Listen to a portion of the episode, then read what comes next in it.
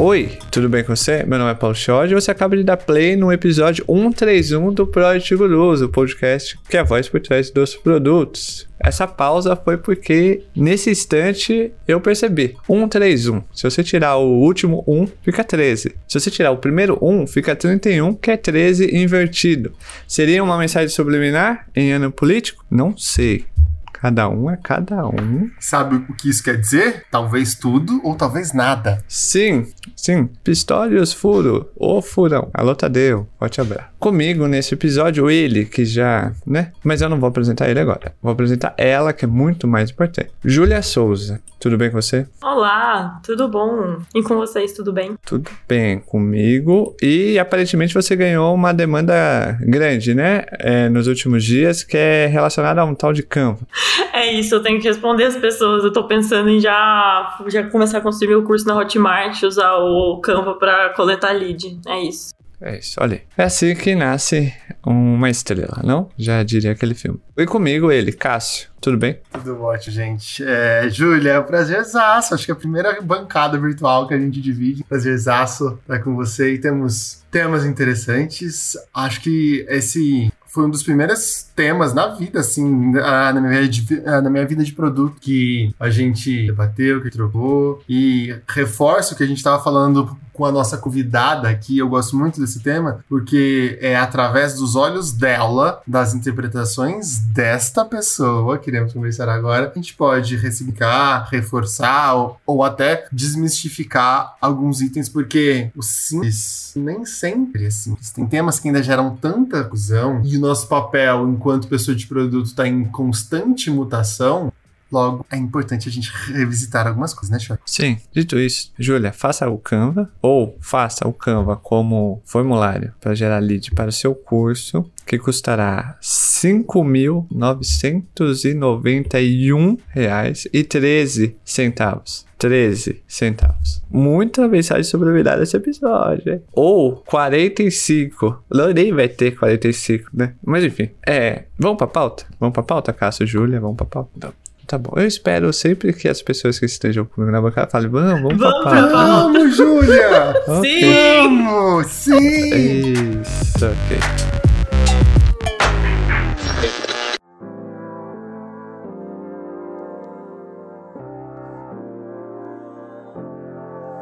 Cultura, vírgula, corresponde a um conjunto de hábitos, valores e conhecimentos que diferenciam um grupo de pessoas de outro. As culturas estão enraizadas em crenças subconscientes não declaradas que podem ser percebidas através de pistas visíveis que encontramos em processos, na forma como as pessoas se relacionam e em comportamentos.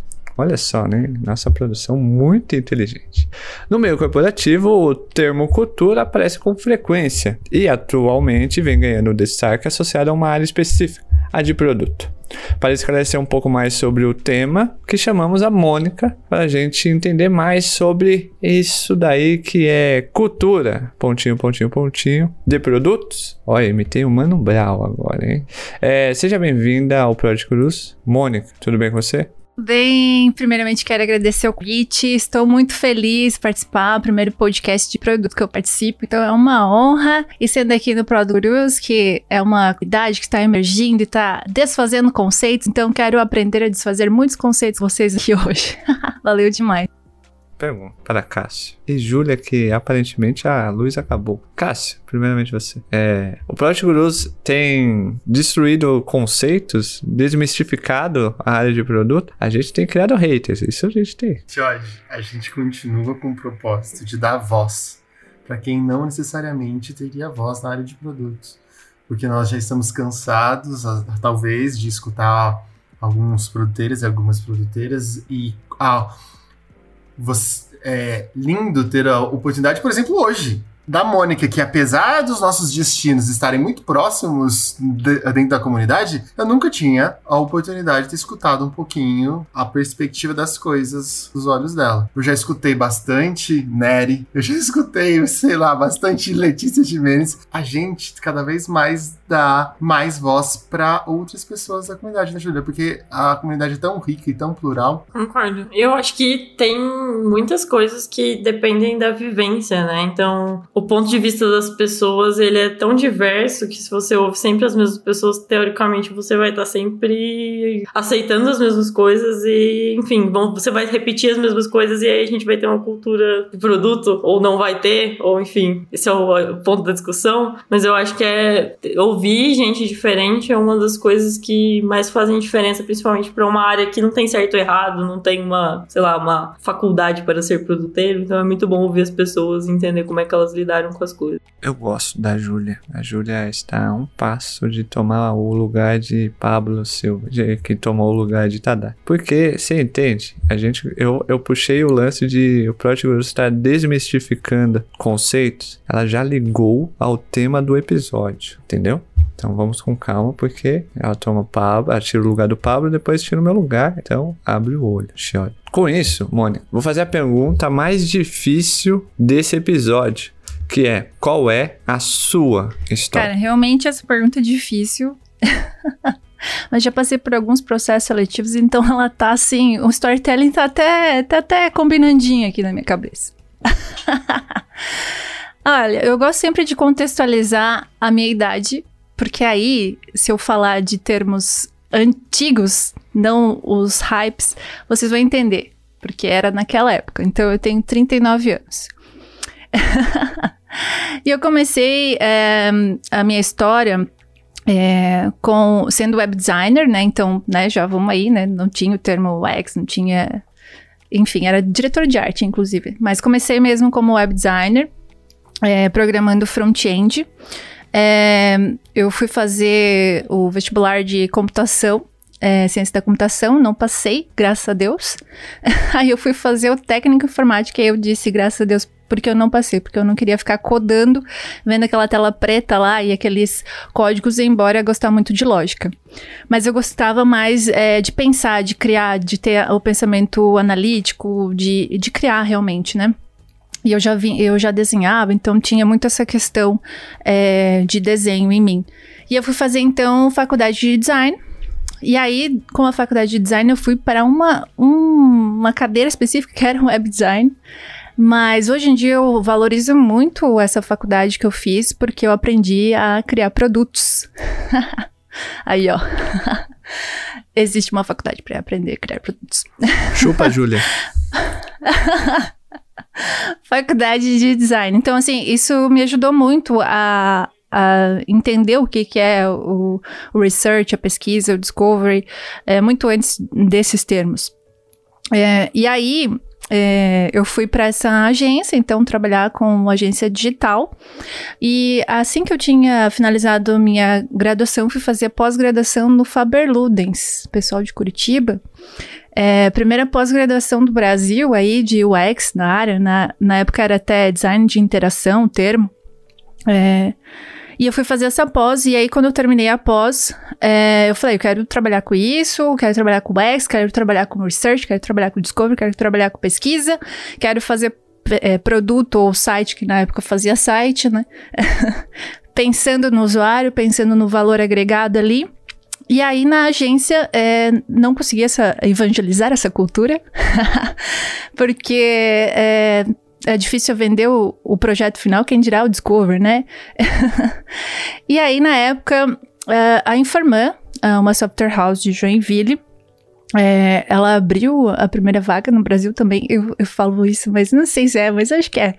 Porque faz muito tempo eles acabaram de vir, né? Os co-founders acabaram de, é, vieram de, do Vale do Silício e falaram que o X estava hype lá e tal, e eles abriram a vaga de UX.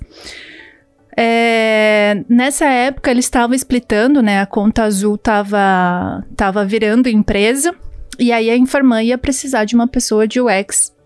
E aí eu fui para lá. É, a Conta Azul também deu uma proposta para ser UI, mas eu falei, não, quero trabalhar com UX, chega de fazer telinha bonita. e aí eu encarei esse desafio, novinha, tinha recém me formado na pós-graduação, não sabia nem direito como aplicar UX, mas eu tenho muito orgulho dessa fase porque eu tive que aprender na marra, assim, eu fui, eu, eu dei consultoria de UX para Buscapé na época, é, e uh, fiz um trabalho uh, com a Whirlpool, fui a única UX daquela uh, geladeira Sideverse lá, então já trabalhei com IoT já no comecinho da carreira também. Tive a oportunidade da consultoria para o Guia Bolsa quando eles estavam começando. É, e o Asas, né? Fui a primeira pessoa de produto do Asas, assim, né? Então a gente pivotou o que era no começo, que era um gateway de pagamento para startup. Pô, não tinha startup naquela era, naquela época, quem que queria um gateway de pagamento? E aí a gente pivotou para gerar boletos e tal. E na época fiz todo um trabalho lá de aprendizado de usuário e aprendi muito, muito, muito. Aprendi growth hacking naquela época. Enfim, eu, é, foi muito bom essa minha trajetória. É, depois disso, então, eu entrei numa, numa empresa de produto mesmo. Até então, eu estava trabalhando com vários produtos. Então, eu criei produto do zero, eu é, é, reformulei produtos que já existiam, mas eu nunca tinha o meu usuário. Eu nunca podia dizer esse é meu usuário, né? Porque eu não era a pessoa desse produto de fato. E aí, então, eu fui para outra empresa é, e lá eu entrei também, porque tava hypado, né? O X tá hypado no mercado. E aí a gente precisa, não sabe o que faz, mas a gente precisa. É, e aí eu estruturei toda a área é, de produto, porque é, acabei criando ali a, a, parte de UX, a parte de, uh, de, de, design system já desde aquela época. E também marketing, porque a, acabava que pegou aí minhas referências de agência e tal, eu tinha essa experiência e acabei então coordenando toda essa área. E aí, no fim, quando eu, me mudei para Florianópolis, porque Joinville estava ficando pequeno para mim, todas as, as empresas já tinham seus UX designers lá, meus amigos, inclusive, da comunidade. É, não tinha muita vaga, então eu vim para Joinville, é, para Floripa. E aqui uh, foi onde uh, me propuseram o desafio de virar PM. E até então eu não sabia o que era PM, porque a gente não trabalhava esse modelo ágil, enfim, não trabalhava esse modelo é, onde tinha essa, esse papel ali, né? Squads multidisciplinares, a gente era waterfall até então. Embora a minha, a minha equipe lá fosse bastante multidisciplinar, tinha dev, front-end, enfim. E aí eu falei, ó, o que que é front, é, o que que é manager, né? O que que essa pessoa faz? O que que ela come? e aí eles me explicaram assim, eu falei, bom, é o que eu já fazia. Então eu já definia a roadmap estratégia de produto junto com o C-level, é, já ajudava ali o time a construir o como, né, interface, prototipação e até auxiliava no lançamento e divulgação desse produto por causa da, da área de marketing que eu estava atuando. E eu falei, beleza, então vamos lá, vamos seguir. Acho que é isso. E é isso, eu tô nessa trajetória aí de produto. Hoje já sou uh, gestora aí já faz algum tempo. Mas é legal falar os meus side bis, né?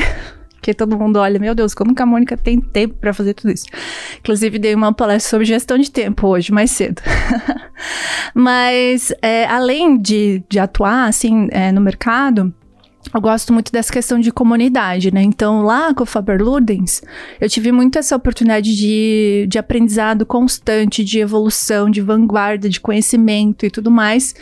E aí, quando eu saí da pós, eu senti a necessidade de continuar isso. Então, eu, eu com mais dois amigos, a gente fundou o IXJ, né? O XDA, lá no capítulo de Joinville. E a gente tinha uma meta de trazer o ISA, né? Interaction South America, para o Brasil novamente e aí, em 2017, a gente trouxe pra Floripa. E aí eu virei a chave, virei é, PM, então eu falei, quero uma comunidade para mim, para chamar de minha. né? Quero movimentar a galera, quero conhecer, quero aprender mais com, com todo mundo. E aí eu enchi o saco do Farinaz, porque ele não tava fazendo os eventos. Aí ele falou, ah, que você vai, pega aí. e aí a gente voltou a fazer os meetups do Product Tank. Né? E aí ficou ali... É, mais um tempo. Então, é, esse ano eu cerrei o ciclo de organizadora de, de comunidades para evoluir, né? Que a gente precisa evoluir uma vez na vida. Tô aprendendo com vocês, inclusive. e aí eu, é, a gente, eu fiquei 10 anos, então, construindo comunidades. E fazem os dois anos e meio, eu dou mentoria mesmo, oficial, né? Com renda, assim que antes, né, tudo voluntário. Mas é isso, isso é muito bacana aí da minha, da minha história de, de compartilhar aí conhecimento. Cássio, história rica, não? Então, é nesse momento, Julie, acontece a divisão da linha do tempo, sabe assim? Lá, lá no multiverso da loucura, e dá vontade de perguntar cada uma dessas etapas. Então, como a agilidade já nos ensina, vamos fatiar. Olha, essas agilidade. Vamos fazer o famoso FDP. Tá bom. Que é fatiar, É, descartar e, priorizar, por favor. Isso, Pelo amor de Deus, vocês nunca Já ouviram? Vou anotar essa. É nova. Nunca Essa ouvi é essa nova. piada, foi ótimo. Ah, Por isso que eu até parei, Júlia. Né? É melhor deixar ele. Se o moço tá falando, ele tá sabendo. Mônica. Eu amo o Shod, cara. A maratona que eu fiz do Product Gurus me ajudou muito. Esse humor ácido é foda. É uma Isso. boa forma de, de definir o show de humor ácido. Muito obrigado. Ma- Eu mas valorizo demais gente que tem essa habilidade. A gente volta nessa thread aí depois. Humor Mas ácido, antes, gostei. mas antes só, só, só pegar um gancho pra você seguir, Cássio. Porque eu acho que pode passar muito. Ela falou uma coisa sobre front-end, né? Ali, eu acho que eu ouvi errado, não? É isso, é isso. Isso, é isso, né? Não vou repetir, porque é aqui vem a frase. Porque eu acredito que esse episódio tem cara de ser polêmico, então deixa eu já avisar. Você que ouviu, tá, deu play nesse episódio, eu e o PG não nos responsabilizamos pela opinião dada pela nossa convidada, ok? Ok. Então não vem reclamar comigo. Link do perfil da Mônica tá na descrição, tá? Ok, seguimos, Cássio. Que é fake. Exato. Precisa, precisa achar qual é o real, né, Mônica? Não. Gente, tirando todas as brincadeiras aqui, Mônica, é bom que o seu cartão de visita, nessa sua abertura, você já falou mu- muita coisa. Que o quê? A nossa produção te stalkeou, te acompanhadinha, aconteceu. A gente, vulgo eu, fiquei muito curioso pra, ah, pra saber um pouquinho mais sobre essa, essa sua jornada com, o, com uma startup evento. Porque poucas pessoas que estão nos escutando hoje tiveram a oportunidade de, desde o MVP, entender, construir produto até passar pelo lançamento. E hoje, como você mesmo estava comentando, tá em, em aquele momento de escalar, um momento ma- mais mar aberto. Você compartilhar um pouquinho com a gente as cascas de banana e os orgulhinhos? Tipo, sabe os badges? Ah, os, os nossos os prêmios lá que a gente vai acom- a gente vai trazendo aí pra nossa mochila imaginária. Então, o que- o que você destacaria pra gente? Legal.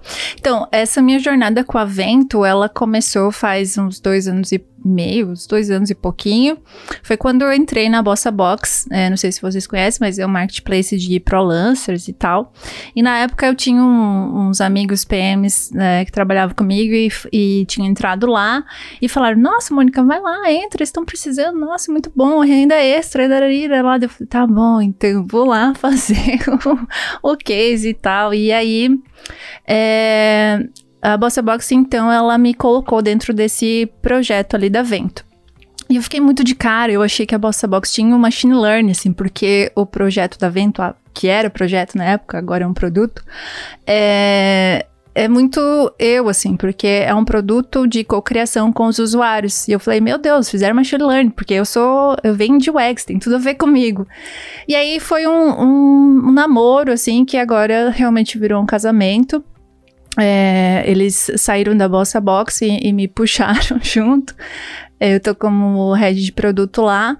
E a gente construiu o produto do zero, né? Então eles trouxeram é, o mundo offline, porque quem, é, quem, ah, quem construiu a Avento é a Scoop. A Scoop é uma empresa, uma, é uma empresa de pesquisa é, de São Paulo que atua aí com supermarcas, Heineken, Avon, enfim.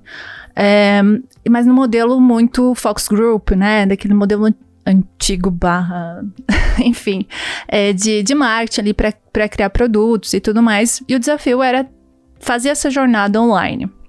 E o louco é que foi bem no começo do- da pandemia, assim, do remoto, e agora a própria Scoop tá entrando numa jornada online, assim. E aí, beleza, Fox Group são termos tudo que eu já conheço, já usava e, e fiquei super feliz por isso.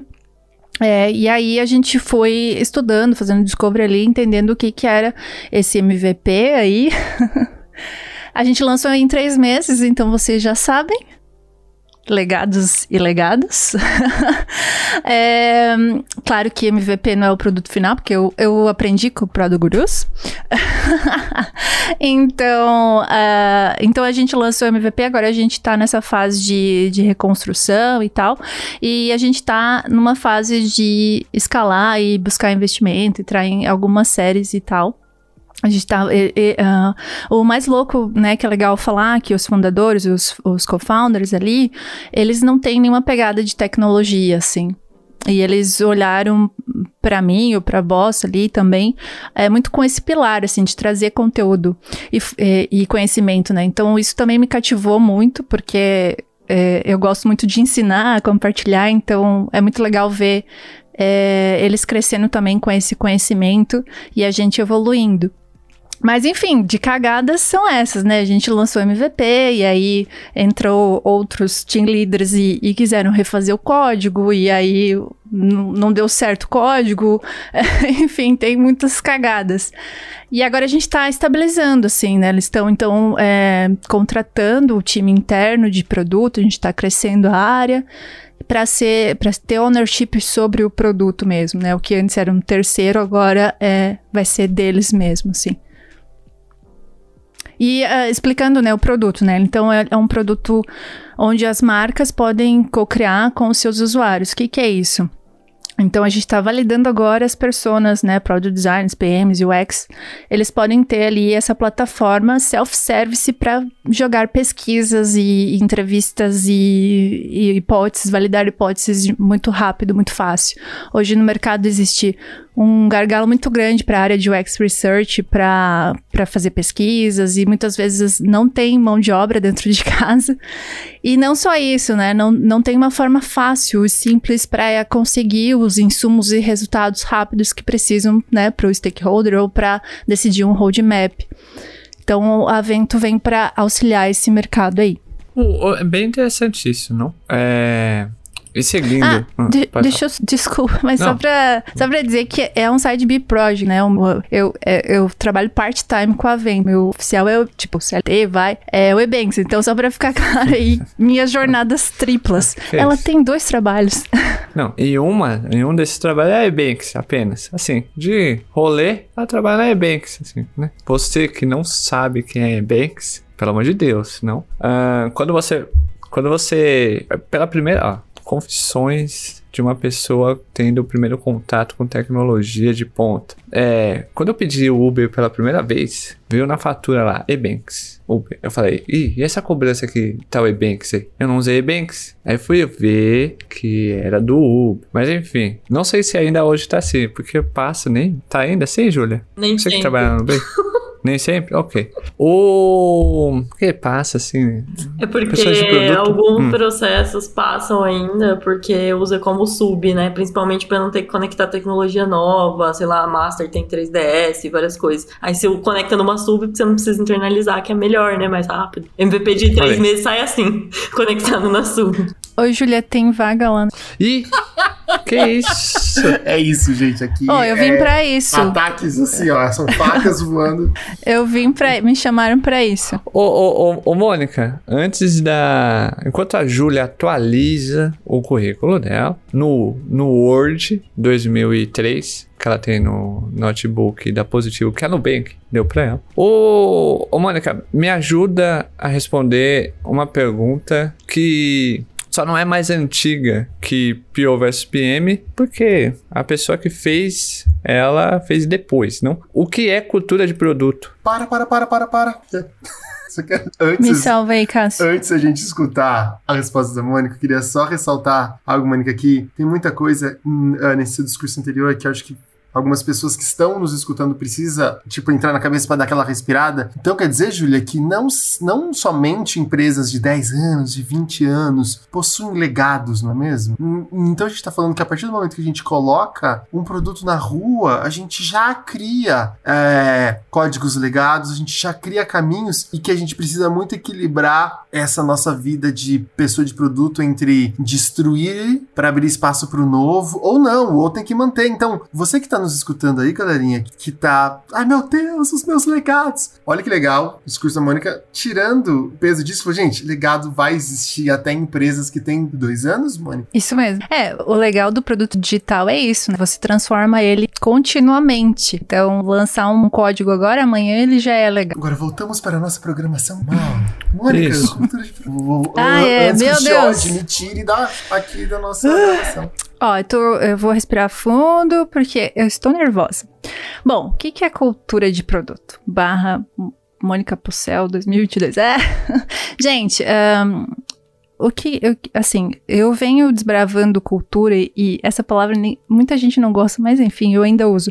Evangelizando a área é, desde sempre, né? Então, quando eu comecei é, na tecnologia, não ali com, com agência, porque isso era bem commodity na época, mas quando comecei em, em empresas de produto mesmo, é, a área de UX ela era muito nova, não, não existia, era design de interação o nome, né? Então, e eu era a única pessoa disso muitas vezes, eu, e a única mulher também, inclusive. e aí, então, é, muitos devs homens e os co-founders e eu lá.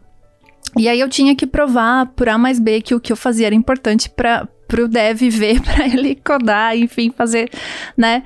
E, e, e a minha, vida, minha vida inteira fo- foi assim, é, é, desbravando e, e levando a minha área, é, tentando empoderar a minha área para as empresas que eu trabalhei. É, e aí, o que que eu penso que o que, que é isso, né? Essa cultura aí, cultura de produto, é empoderar a área de produto, assim. Então, vamos lá. Eu fiz uma palestra recente, não sei se é recente, gente, já me perdi. É, como aplicar a cultura de produto numa empresa de software. E aí, né, o viés é muito software, muito é, customização, muito fábrica de software, né? E aí outra empresa pode ter ali uma cultura mais é, comercial, enfim, uma pegada mais que é, é, que o comercial bate seu bumbo e tal. Mas o que eu acho da cultura de produto é o seguinte: é quando você consegue é, compartilhar o conhecimento da sua área com todas as áreas da empresa. Onde, quando você for falar para algum stakeholder, vou fazer discovery, ele não olhar com cara feia.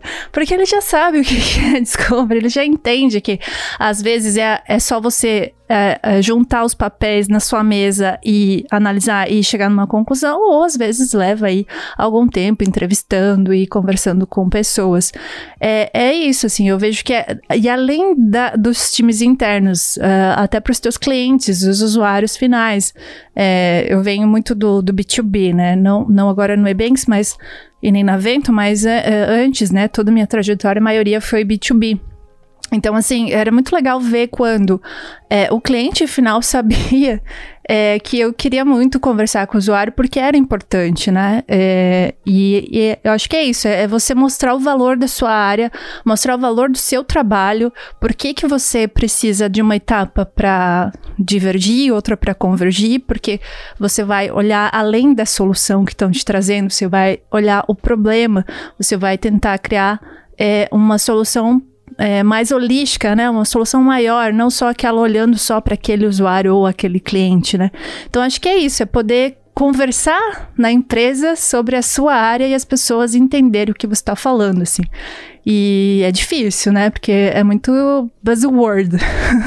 Eu vou passar pra Júlia, pra Júlia começar a disparar as perguntas. Ela tem bastante perguntas sobre cultura de produto. E aí eu já faço uma pra Júlia e aí a Mônica já, já responde na sequência, ou a Júlia faz a pergunta dela na sequência, que é por que é, a cultura de produto aparentemente é tão confusa? A gente abordou com a Júlia o porquê que OKR é, no fim do dia é tão confuso. Por que, que cultura de produto é tão confuso? Ô Júlia, você que respondeu de forma brilhante o porquê que o OKR é confuso. Por que que, na sua opinião, cultura de produto no fim do dia vira pó, não é nada? Difícil essa, hein? Acho que é mais difícil que, que o KR. Eu acho que um pouco do que a Mônica falou, que eu concordo muito, é que a nossa área tem muito buzzword, então parece que é mais complexo do que realmente é, às vezes, pra quem olha de fora, né? Tipo, porque, por exemplo, é, quando a gente fala discovery, pode ser uma coisa muito nova, mas assim, todo mundo no seu trabalho tem que descobrir como resolver um problema quando precisa. Mas o nome você não associa, né? Tipo, qual é a melhor forma de resolver? Resolver esse problema. Então eu acho que tem isso e eu acho que também cultura de produto, para além de entender, para mim é muito a gente não se isolar, sabe? É comum, eu vejo muitas definições de tipo,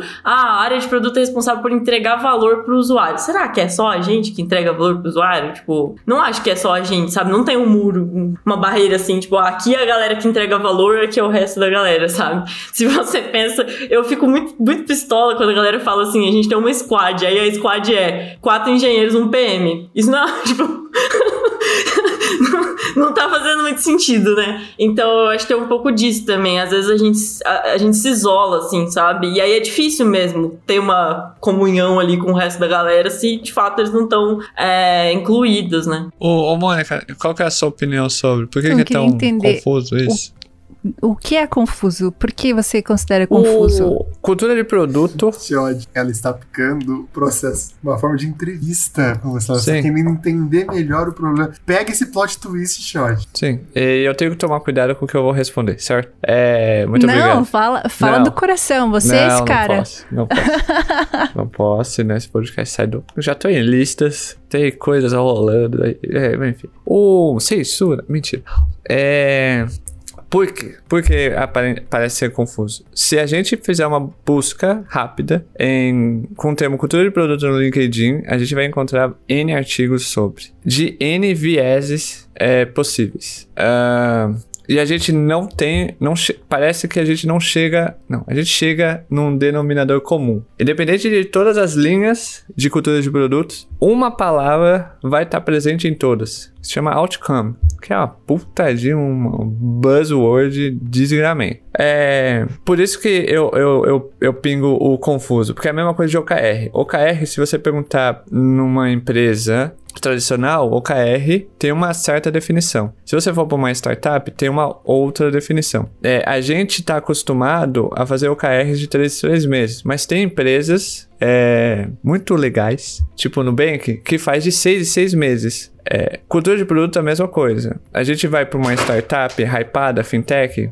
não estou falando da Nubank, tô falando de outras empresas, que existe uma cultura de produto bem enraizada ali, né? É, a gente, exemplo da Nubank agora, né? Vou dar o exemplo da Nubank. A Júlia, ao conversar com a Júlia, você entende a cultura de produtos da Nubank, tá ali, ela fala, tá aparente. Quando você vai falar com outras pessoas, de outras empresas, quando você fala cultura de produto, a pessoa ela não, ela não sabe o que é cultura de produto, ou ela não entende o que é cultura, ou ela não entende o que é produto, ou ela, ela começa a falar buzzwords do livro do Spider. É o que me irrita. Uh, mas enfim, esse, essa é a confusão. A gente não, não chega a um. nem a um, tipo, uma base. Tipo, ó, cultura de produto, basicamente é isso aqui. E a partir disso daqui são evoluções ou adendos e etc. etc. Não tem Tipo, cultura de produto. É isso aí, ó. Caguei umas palavras e é isso, cultura de produto. É isso. Olha, eu pensei muito antes de falar algumas coisas. É, é eu, eu, assim, eu, eu não acho que é confuso, mas daí eu acho que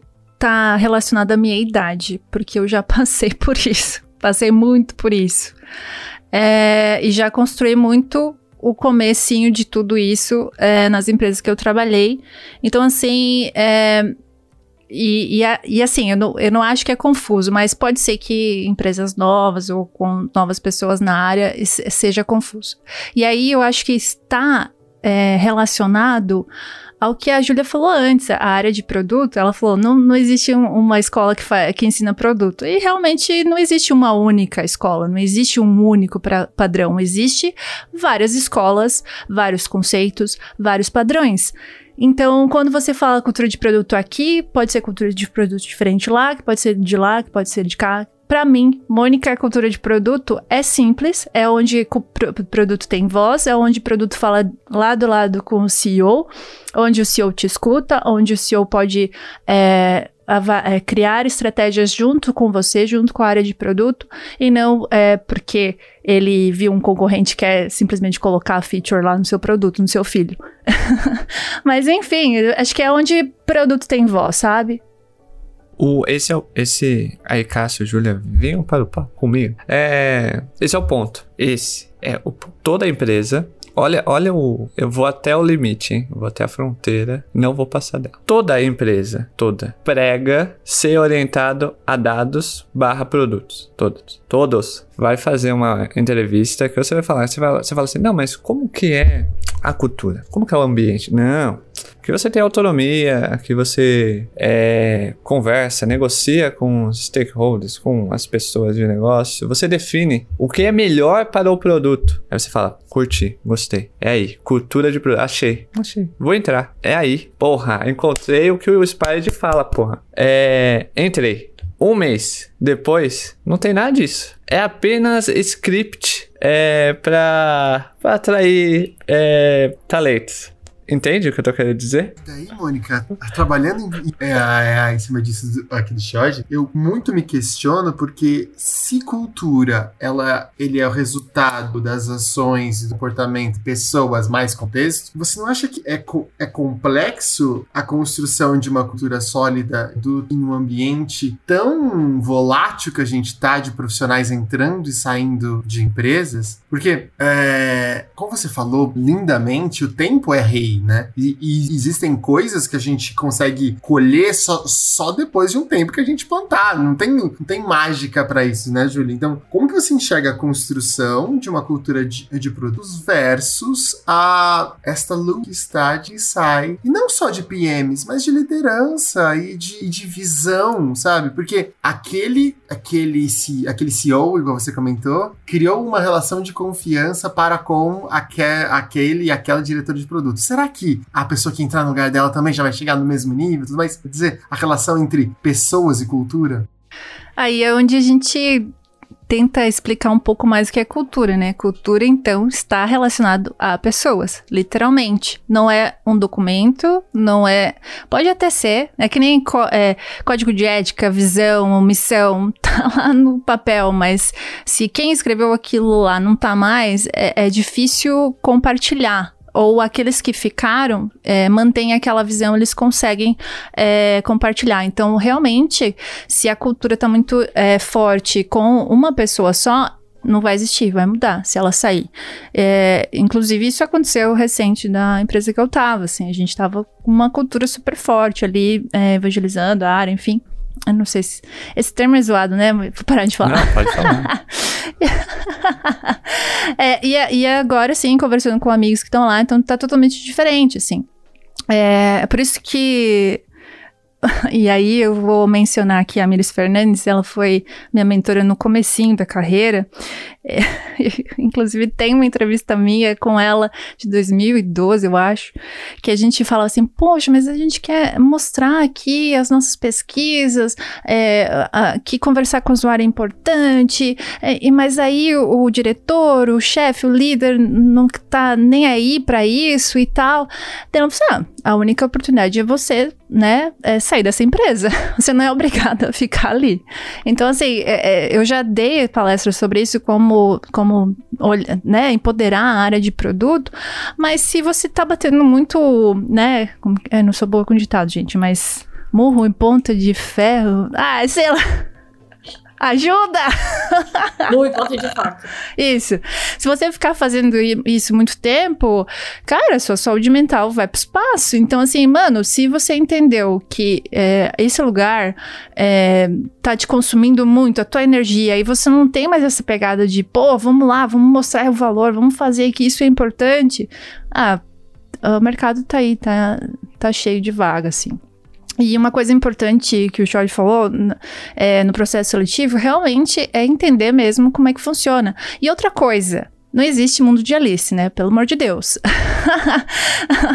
Cultura de produto é, é uma coisa, é, é utopia. É você buscar a sua utopia. Você ir lá no North Star, vamos lá. North Star da cultura de produto. Não quer dizer que seu dia a dia você não vai ter ali que, que enfiar uma featurezinha lá que um stakeholder pediu, que você não vai ter um monte de bug que você vai ter que corrigir, que no momento ali que, que o team leader, a squad inteira quer fazer débito técnico e qual o valor para o usuário, e aí aí você não entende, e aí você tem que, é, sei lá, é, é, eu tenho um amigo, PM, o Marcelo, que ele fala muito que a vida, a vida real é briga de rua.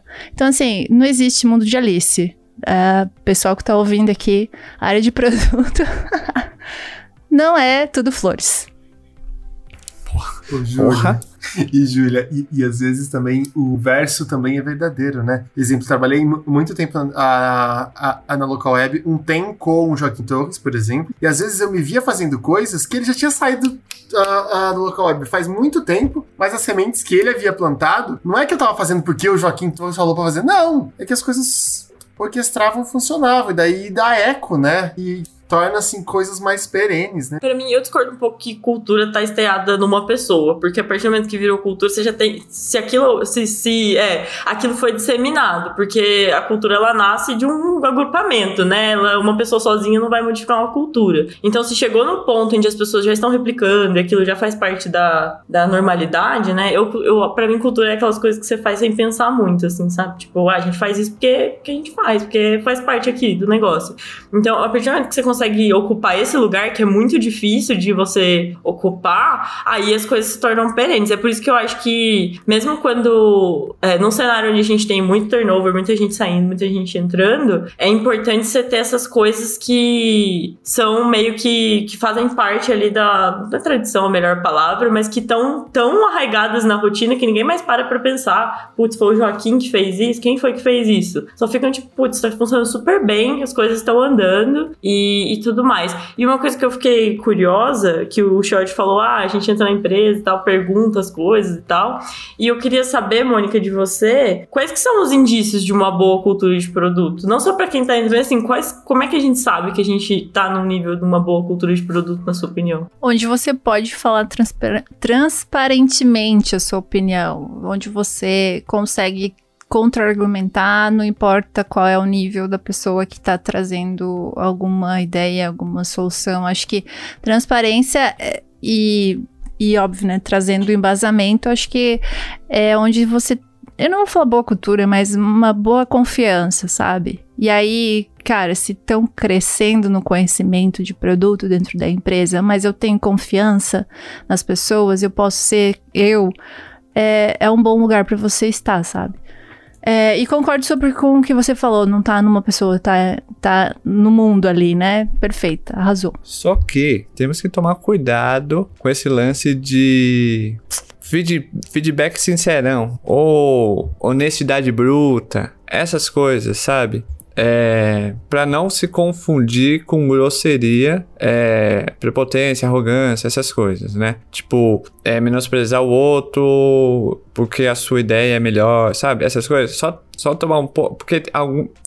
A gente, né? Tem empresas que confundem transparência com grosseria, né? Ou sinceridade com grosseria. É, ser sincero é uma coisa, é, ser cuzão é outra coisa, tá bom? Tá bom. É, fecho esse parênteses, que é um parênteses mais social, né? Você que tá ouvindo esse episódio. É na sua vida, tá? Ser sincero é uma coisa, ser cuzão é outra, ok? Estamos entendidos? Estamos entendidos. Júlia, é... quer fazer perguntas? Porque você está muito quieta. Isso. Eu essa acabei parte de não vai... perguntar para ela. Nossa, tá reativa por quê? O que que tá acontecendo? Claramente. Ela tá sendo honesta, ela não tá sendo reativa. Olha, a gente acabou de falar sobre isso.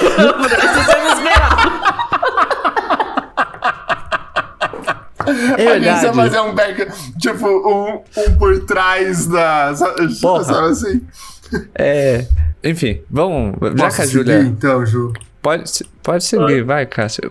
A Júlia, a partir de hoje, qualquer gravação com a Júlia tem que fazer um teste de tóxicos. É, Claramente está. Entende por que, que eu já coloco meia hora depois a mais a gravação? Mas vamos lá. Mônica, evoluindo um pouquinho, até utilizando o que você comentou lá no, uh, no seu discurso de abertura, uh, falando um pouco quem era você e tudo mais. É tem algo que muito nos une, porque comunidade funciona, né? Então, essa questão de eventos, participar, palestras, mentorias, educação, é, o que você acha nos seus anos de vivência mais próximos junto à comunidade de design, comunidade de, de, de, de produto. É, o que você acha que a gente agora, depois, sei lá, desses nossos anos, a gente já tá mandando bem, tá sucesso, que nós enquanto comunidade estamos evoluindo, e o que ainda a gente tá mandando mal? Agora eu posso falar porque eu já não tô mais naquelas.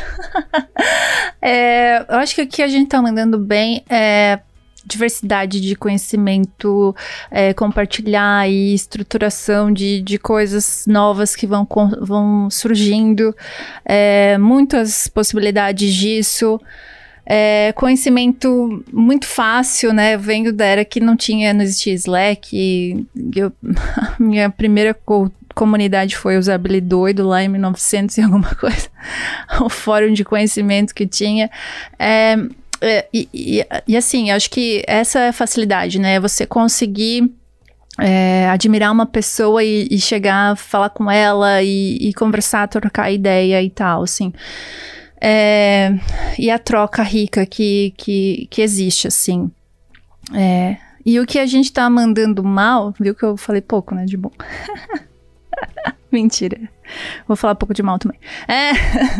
Não, o que eu acho que a gente tá mandando mal na comunidade de produto é que a área de produto aprendeu a fazer produto de comunidades muito cedo, assim, né? E produtizou a comunidade muito cedo. Não, não, quer dizer que isso é bom ou ruim. No passado eu achava ruim. Eu falava, porra, mas, cara, não quero ganhar dinheiro com isso. Quero quero compartilhar, quero, quero agregar, quero puxar as pessoas para cá, quero fazer elas terem voz, quero, quero compartilhar o conhecimento. É, é, no começo, né, a primeira comunidade foi a comunidade de UX, né, do XDA que, que eu montei. E, cara, a gente tinha lá seniors que dedicavam horas escrevendo no Slack ali uh, uh, uma dúvida que alguém trouxe, assim. E, e na época tinha poucos experts, né, no, no, mercado, então eram os mesmos que ficavam compartilhando e trocando. E a gente aprendia muito, assim. E aí hoje o que eu vejo da, da, da comunidade de produto é que produtiza muito rápido, assim. E aí tem muitas comunidades, muitos pensamentos diferentes. E eu acho que isso que tá prejudicando talvez é, aquela pessoa que você tá lá no processo querendo contratar e ela acha que já tá é, super expert porque ela fez um curso X e no dia a dia um, tem, tem alguns gaps ali que você vai, vai encontrar. Então então, é, glam... Ai, não quero falar isso, mas tudo bem. Glamorizou também um pouco essa área, assim. Acho que provocou um pouco disso. É, e, e, e, assim, agora eu não tenho mais esse pensamento tipo, ah, é ruim produtizar, porque agora eu também tô no lado negro obscuro da, da força. Daqui a pouco vou lançar um curso, né, Júlia? Brincadeira, gente, mas é, eu, acho, é, eu acho um pouco isso, assim, que o que tá mandando mal é, é, é, o marketing digital do infoproduto, da comunidade de produtos, sabe? Não nos responsabilizamos pela opinião da convidada, tá? Ok? Ok. Aí a gente, a gente, a gente passou pela cultura de produtos, meio que é, conseguiu é, definir. Oi. Oi, eu queria. Fala, não, eu queria só uma coisa que ela falou, porque eu acho que eu compartilho Nossa. muito desse sentimento de comunidade, de que quando você produtiza a comunidade, ela, ela parece um pouco inacessível. Eu não sei qual é a sua opinião sobre isso, mas quando a gente produtiza, a gente tem infoprodutos caríssimos e coisas assim, a gente distancia as pessoas e torna. e meio que faz um filtro, né? Só quem tem grana ou quem quem tem acesso ou quem sabe inglês, e aí a gente vai criando várias barreiras. E eu sei que isso geralmente impacta a minoria. Você falou, ah, eu era a única mulher. Muitas vezes eu, fui, eu, eu ainda, sou, ainda sou uma única mulher em várias situações. Eu queria saber como é que você viu a evolução disso, assim, como é que as comunidades impactaram é, trazer mais mulheres, mais pessoas negras, enfim, todos os tipos de minoria. E como é que você vê o impacto, assim, de, dessa produtivização nesse caso, assim, porque já não é mais tão acessível. É, imagina, né? Se a pessoa não tiver um computador ali com Slack, ela nem teria o conhecimento, assim. É, é, e a comunidade é, física ali é, proporcionou isso, juntar as pessoas num único local e, e trazer ali o conhecimento. Eu acho que o grande salto aí da, das comunidades para o viés da diversidade foi o Mulheres de Produto, né? Eu, eu tava aqui em Floripa quando a Bruna começou o capítulo e eu também com o ProdTank, a gente fez muito mashup, né? A gente chamava ela, o pessoal de lá, ela, ela me chamava. É, e o que eu sentia de diferença no, no Mulheres de Produto era a facilidade da mulher aceitar trazer uma talk, porque era um lugar seguro. Já no ProdTank eu sentia muito a dificuldade de uma mulher trazendo uma talk, porque sei lá, porque é um ambiente mesclado, porque tem pessoas melhores, porque, sei lá, síndrome do impostor. E o que eu valorizei muito no Mulher de Produto é que as mulheres, elas usavam é, aquele palco ali para é, treinar, experimentar, falar em público, né, oratória, mostrar que realmente ela tem conhecimento, que realmente ela consegue é, falar. Então, como eu sou da, da, área da organização, eu olho muito é, é, oportunidades para chamar pessoas para falar, né, para trazer aqui o conhecimento, compartilhar e tal. E eu sentia muita dificuldade de mulheres vir até, até mim falando: eu tenho conhecimento, quero compartilhar. E homens vinham muitos, muitos, muitos, muitos. É, e aí eu acho que o Mulher de Produto abriu muito essas portas, assim. É, e a questão é, de produtos de comunidade caros, é, é realmente é, acessibilidade nesse caso é, é difícil mesmo, porque é, existe esse, essa questão do, do ticket ali, né, do poder aquisitivo para isso, assim. Mas existem outras comunidades que têm foco para esse olhar da diversidade, que produzem coisas mais acessíveis. Inclusive, o próprio Ebanks tem um, uma comunidade para é, códigos do amanhã, que é só para mulheres é, e diversidade, pessoas pretas, enfim. É, acho que tem empresas que estão puxando também para isso, porque né, tá difícil, devs, é, pessoas devs. É, enfim, assim, eu acho que no Ebanks né, também tem bastante é, meninas estagiárias de desenvolvimento, achei isso muito sensacional. É, enfim, acho que é, né, você filtra, acaba filtrando ali e seguindo o que é mais acessível. E aí é onde eu acho do problema, porque muitas vezes é, o conceito né, é diferente de outro conceito, e aí ficam ah, qual que é o conceito certo, então? O que, que eu tenho que estudar? Eu faço muita mentoria, né? E, e, e, as pessoas, elas... Ah, vai fazer isso aqui porque é bem recomendado e tal. Mas, no fim, ela é muito superficial ou, ou não entrou tão no detalhe que ela precisava. E daí, dentro da mentoria é, eu consigo identificar ali o gap da pessoa e direcionar para um curso, sei lá, gratuito no Coursera, sabe? Que é de análise de negócio, sabe? Um negócio que é específico para a jornada de crescimento da carreira da pessoa, assim. Não necessariamente é, o curso completo de XYZ caminhando aí, né, gente, os nossos momentos finais aí desse episódio. Uh, Mônica, aproveitando o gancho da, uh, das suas meias, se você pudesse olhar as últimas mentorias que você tem feito, é, o que você diz, que você recomendaria? Ou melhor, quais são as per a pergunta mais frequente que você gostaria de compartilhar e não falar na, na mentoria, mas falar para o público do PG, assim, o que, que você mais sente de dor da galera? Eu vou falar para um, um viés de pessoas que estão começando, tá? Porque é, eu faço mentoria para qualquer nível, até donos de startup e tal, mas falando mais para esse, esse, é, esse perfil, assim, é, eu acho que a pergunta é, é como eu faço para migrar ou como eu faço para ir para o próximo nível? E assim, é, o que eu quero dar de dica é tenta buscar dentro de uma mentoria ou de alguém próximo qual que são os teus principais gaps para evoluir. E aí você pode encontrar talvez num livro, talvez num curso específico daquilo, é, para você é, evoluir, não é, dedicar um tempo e achando que depois que concluiu aquilo tudo você já está disponível para o próximo nível, sabe? Ou migrar, ou evoluir é, o seu nível ali de, sei lá, de carreira.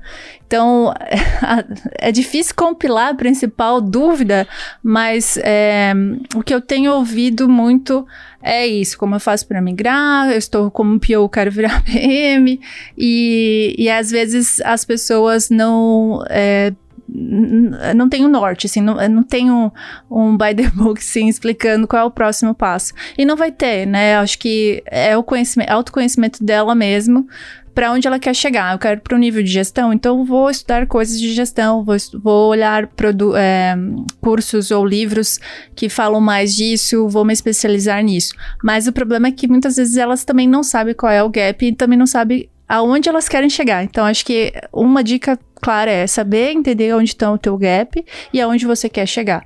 E aí focar é, esse conhecimento, estudo nisso, assim. Perfeito, não? Perfeito. É mais uma aula em formato de podcast é, do PG. Hum? Pensando em produtizar, a gente vai, você que ouviu até agora, foi a parte free, tá bom? Você consumiu sua parte free. Para ouvir o restante do episódio, chave Pix na descrição. Você vai ter que. Isso, Júlia. Depois, agora desse minuto pra frente, é Masterclass. Masterclass. Agora, meu Deus do céu.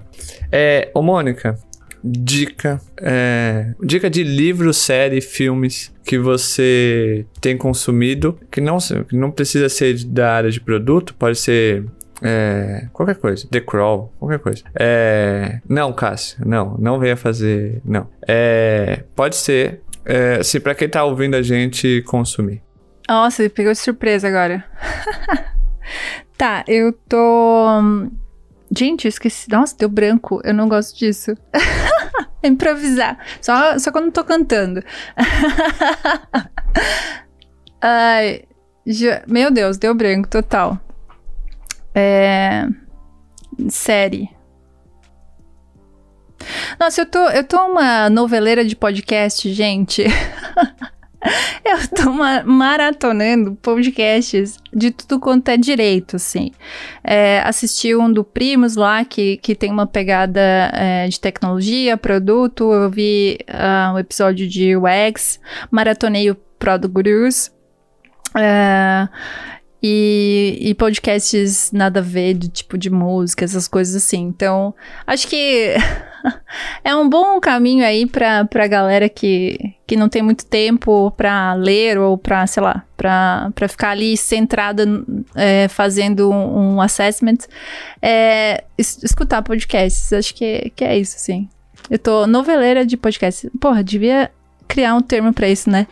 Sim. A gente tá se encaminhando pro final do, do episódio um episódio muito, muito rico. Apesar das brincadeiras e desse jeito que o PG leva alguns assuntos, é, dá para tirar muitos insights e muitas coisas e, e, aplicar no dia a dia. Isso que é o mais, o mais importante. O link do perfil da Mônica para você saber mais sobre cultura de produto, ou saber mais sobre a história dela, ou pedir emprego para ela no Ebanks ou na, na outra empresa que ela tá, tá na descrição. A, o perfil da Júlia não vou colocar, porque não vou. Eu do Cássio também não vou. É, porque não vou. É, mas vai ter é, o link, além do link, tem um, um, alguns tanks ou artigos da Mônica. Recentemente a Mônica começou, vai estar na descrição, né? Esses conteúdos da Mônica. O, recentemente a Mônica é, entrou pra Terra, né? Pro time da Terra. E, é, então vão se ver muito o Cássio e a Mônica. Então você é. Então é isso. Ô, ô Júlia, hoje você tava meio quietinha, mas você volta, tá bom? Tá bom. Eu não atingi minha cota, né? Por isso que eu não vou ter link o LinkedIn. Isso. Entendi. Tá bom. Mas é porque é a Mônica que era a estrela. Eu tô aqui só de coadjuvante. Júlia, que tá fazendo isso pra, pra, pra, garantir, pra garantir a sua próxima participação. Não cai nessa, não. Sim. Ó. Oh. O, o, o Xod é o Danilo Gentili do, dos podcasts. Ele tem que ter alguém pra, pra grupo ali. Antes era o Tadashi. Como que é Tadashi? Agora é a Julia, infelizmente. Oh, fiquei desconcertado agora. Não. É. Cássio, muito obrigado, viu, é, por você ter participado desse episódio. Primeiro, ter feito eu remarcar o horário da gravação. Segundo, não ter precisado remarcar, né? É, esse, e muito obrigado por você estar tá participando de mais um episódio. Xode, sabe que é sempre um prazer você. E não só com você, e é um prazerzaço. Não sei como eu não conhecia a Mônica ainda antes, não sei como a gente não tinha se cruzado nesses corredores físicos e virtuais. E a Júlia é sempre um prazer escutar, que eu já tinha escutado várias vezes no podcast, mas a gente nunca tinha se encontrado na bancada. Então, Júlia, ô Xode, me chama quando você. Não.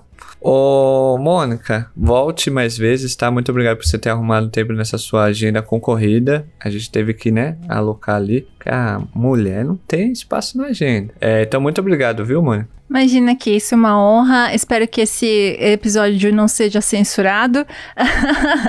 é um prazer demais estar aqui com vocês. Eu tô aprendendo muito. Eu ouvi, né? Falei que eu maratonei, então eu aprendi muito aqui. É melhor do que qualquer livro. A vida real, né? Por trás das câmeras. Isso é, é um, um grande, um grande, um grande é, conhecimento aí que eu adquiri. Obrigada por essa oportunidade. Cássio, eu acho que a gente não se cruzou porque eu moro em Floripa, você em São Paulo, e eu tenho essa desculpinha porque eu não gosto de viajar. e a Júlia porque a gente tá ali no Mulher de Produto, já se conhece de lá, né? Então, e o Chiodi, né, que é o estrelinha aí de tudo, então por isso que Sim, eu queria falar, falar uma coisa, aproveitar que a, que, a, que a Mônica citou ela. A Bruna, lá de Floripa, que fez os meetups com ela, foi a minha mentora. Graças a ela que eu fiz transição de carreira. Maravilhosa. Perfeito. Um anjo. Uhul, Bruninha, ela é o máximo. Aonde você Traz estiver, ela. né? Queremos Chamei você a Bruna, aqui. ela é. Tá bom.